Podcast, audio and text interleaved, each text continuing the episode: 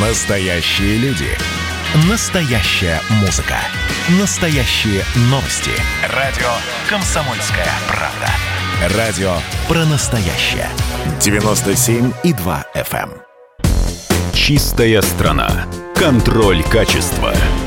Добрый день, уважаемые радиослушатели. В эфире программа «Чистая страна» и я ее ведущий Александр Чекшин. Сегодня у нас в гостях Андрей Колюбакин, руководитель проекта стратиграфического бурения компании «Роснефть», и Владимир Вержбицкий, начальник управления региональной геологии, оценки проектов и баз данных на шельфе, Департамента геолого-разведочных работ на шельфе компании «Роснефть». Добрый день, коллеги. Добрый день. Добрый день.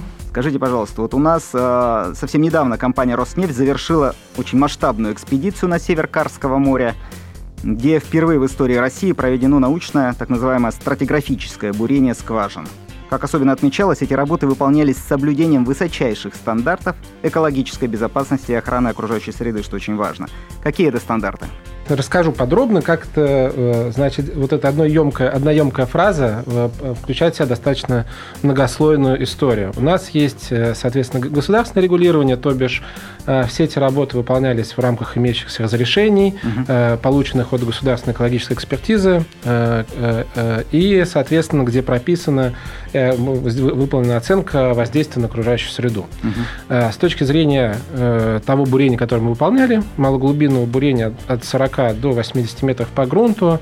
Угу. Все достаточно просто. Мы никакого воздействия на окружающую среду не оказывали. У нас не использовались какие-то акустические ну, да. источники, ну, да. которые наносят, могут нанести ущерб. Угу. Мы бурили на морской воде э, и иногда на глинистом растворе, который абсолютно естественно никакого ущерба не наносит. То есть первая часть это именно воздействие на окружающую среду, в данном случае он полностью uh-huh. отсутствовал. Есть э, вторая история, она уже более внутренняя, э, касающаяся операционного управления проекта, то бишь это безопасность людей на судне, э, некоторые практики которые, для того, чтобы обеспечить безопасность работ. Оно заключается как в присутствии супервайзеров на судне, которые контролируют постоянно безопасность людей, чтобы были, выполнялись постоянно учебные тревоги и так далее. Это э, абсолютно здравая практика на кораблях, чтобы э, все всегда себя вели безопасно. Есть у нас практика э, карточек наблюдений, когда люди, соответственно, э, отмечают э, позитивные, а возможно негативные тенденции на судне, но это такая вот, mm-hmm. э, там, э, сегодня приготовили вкусную еду, э, или там боцман э, не отделал специальные ботинки, которые нужно использовать там на бэкдеке. Mm-hmm. Не, не важно. Вот это вот э, вся практика. Такой журнал какой-то, да, да, это? Да, да, это э, э, некоторая практика безопасного поведения, mm-hmm. которую мы э, тщательно э, на судне, так сказать, одобря, э, одобряем и делаем так, чтобы она там существовала. То есть науки, как у военных, очень строго все. Да, да. А, э, что еще? Ну, если говорить про всякие геофизические методы, которые также мы используем, это морские наблюдатели за морскими млекопитающими на судах, которые э, минимизируют воздействие на морских млекопитающих, то есть они круглосуточно наблюдают. То есть специально ученые да. сидят и да. наблюдают за да. Да, чтобы, да, чтобы минимизировать воздействие. То есть видим белуху какую-нибудь, uh-huh Э, э, там, на расстоянии 500 метров, работа завершается, мы ждем, пока она уйдет из района работы, либо переходим на другой район работы, либо здесь ожидаем. А медведи не приходили к вам полярные? Чтобы они пришли, должен быть лед, а льда, благо, не было. А по льду работать мы не можем. А моржи? А, не, моржи – это частое явление, особенно в Печорском море.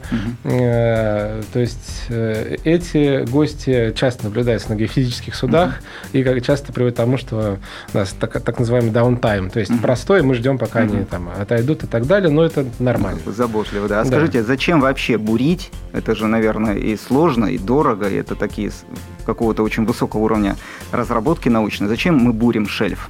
Что это дает стране?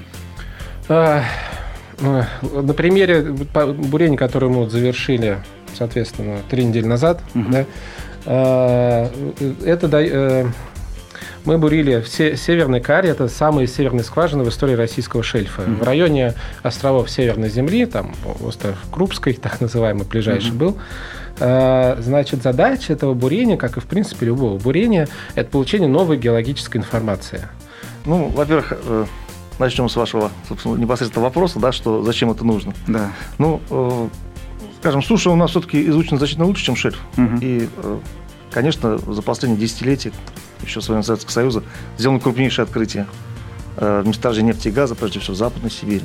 То есть все изучено. Да не то, что все изучено, но просто значительно лучше, да. А поскольку, э, э, скажем так, изучение активной шельфа сейчас у нас э, началось фактически с с 12-13 годов, я имею в виду с точки зрения вот, по- поисков нефти и газа, поскольку началось активное лицензирование Мгм. участков на шельфе, Мгм. вот, то, э, соответственно, здесь еще возможно открытие очень крупных, гигантских месторождений. Соответственно, это имеет непосредственно смысл освоения, прежде всего, наших арктических морей. То есть мы узнаем свой потенциал на будущее. Да, конечно, мы со- создаем, мы э, создаем и мы э, проводим активно очень геологоразведку на наших лекционных участках. Соответственно, мы видим, что потенциал есть, он существенный. Мгм. Вот, и, скажем, поскольку у нас существуют определенные лицензионные обязательства по проведению геологических, геофизических работ в наших участках, то в данном случае мы э, при изучении северокарского уч- участка пришли, э, после проведения ряда таких работ, пришли к пониманию, что главная здесь геологическая неопределенность – это э, возраст осадочного чехла. То есть мы знаем его мощность, Мгм. мы знаем, э, как он устроен, э, значит, этот чехол в, э, скажем, в, в сейсмическом поле, Мгм. мы знаем, чем сложны э, геологические комплексы окружающих островов, но вот э, ди- диапазон стратиграфический, то есть диапазон возраста нам точно здесь был неизвестен. И да, какой вот, же там возраст? да, до, до э, вот работы этого года. Соответственно, э, проведя э, работы по стратиграфическому бурению, Мгм. вот, мы постарались э, опробовать все выделенные основные горизонты, комплексы Мгм. осадочного чехла, чтобы иметь четкое представление о том, Мгм. какой же возраст чехла. Ну, пока мы считаем, что возраст палеозойский, Мгм. и примерно, согласно нашей модели, он где-то, ну, диапазон от 500 миллионов лет до 300, примерно, вот так, сейчас мы так Давно ду- думаем, да. Но, естественно, как бы вот этот вот проект наш, э, текущий, о котором мы сейчас рассказываем, о стратиграфическом бурении впервые выполненном Мгм. а у нас э, в Российской Арктике, в данном случае э, на севере Карского моря, да, он, собственно, и даст нам э, ответы на эти вопросы. То есть, когда и каким образом формировался осадочный чехол э, всего, всего э, северо-карского осадочного бассейна. Владимир, вы сейчас собрали, я так понимаю, огромный массив данных, да, которые будут ученые анализировать в течение ближайшего времени. Да, то есть мы собрали э, 6,5 тонн керна. Это порядка 300 метров погонных. Керн – это порода. Керн – это порода, непосредственно каменный материал. То, то самое важное и нужное, что нужно геологам для того, чтобы обновить и сделать геологическую модель достоверной всего Северокарского осадочного бассейна. Э, Причем ровно неделю назад э, материал был э, доставлен в- на практику на, на- в МГУ. А, И вот с сегодняшнего дня у нас начинается, как сказать, распаковка этого материала, описание. И вот мы сейчас будем уже прорабатывать детально э, лабораторный перечень исследований. Это очень большой, большая комплексная работа на весь будущий год, по сути, Э, вот, чтобы понять свойства, особенности отобранного керна и прежде всего его возраст, конечно. А насколько сложны эти работы? Какой объем тех работ, которые были выполнены? Значит, э, за время вот, э, скажем, получения Роснефтью Мгм. лицензионного участка Северокарский, да, мы здесь получили э, сейсмических данных 2D примерно 24 тысячи погонных э, километров. Мы э, провели гра- аэрогравимагниторазведку в объеме 70 тысяч погонных километров. Вот, и что, мне кажется, тоже особо важно следует подчеркнуть, мы организовали э, 4 геологических экспедиции на острова архипелагов Северной Новой Земли с помощью наших э, партнеров из научно-производственных организаций, из научных институтов. Это, Мгм. это внеокеан геология и Всероссийский научно-исследовательский геологический институт из Санкт-Петербурга. Вот они провели по Мгм. нашему заданию большую работу, которая помог- помогла нам оценить, соответственно, геологическое строение Мгм. этих архипелагов, ну и сделать тогда уже прогноз, соответственно, нефтегазоносности, который Мгм. возможно сделать на основе этих работ.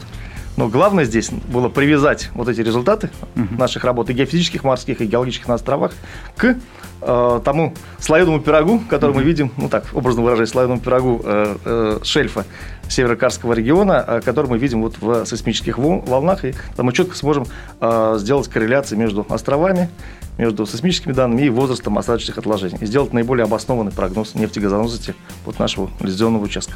Угу. Перед бурением этого года и вот э, точкой, когда наша компания был выдан участок, да, он был лицензирован, весь этот период занимала очень большая и плотная работа по сейсморазведочным высадкам геологов и так далее, которая уже позволила нам построить геологическую модель и понять, где вот эти э, точки скважин, пробурив которые на очень небольшую глубину, мы получим информацию обо всем вот этом участком размером с Испанию, если вот mm-hmm. аналогию брать, то есть это очень большой участок. Сейчас готовимся уже к походу в море Лаптевых в следующем году. То есть пока будут дальше. изучаться данные по да. Карскому морю, да. вы пойдете в море Лаптевых тоже брать э, да, научные данные, да? Да, Добывать? то есть это море Лаптевых, Восточно-Сибирское море, mm-hmm. это та подготовка, которую mm-hmm. мы сейчас ведем к полевому сезону следующего года, mm-hmm. очень непростая, но основываясь на опыте этого года, э, о том, как удалось, ну, с какой скоростью отбирали скальные грунты, как мы могли там э, быстро проходить без отбора и так далее, мы понимаем, что да, решить задачи море Лаптевых, где геологическое строение посложнее, надо сказать, mm-hmm. мы можем. Э, то есть э, Тут очень много факторов в этом проекте э, э, этого года.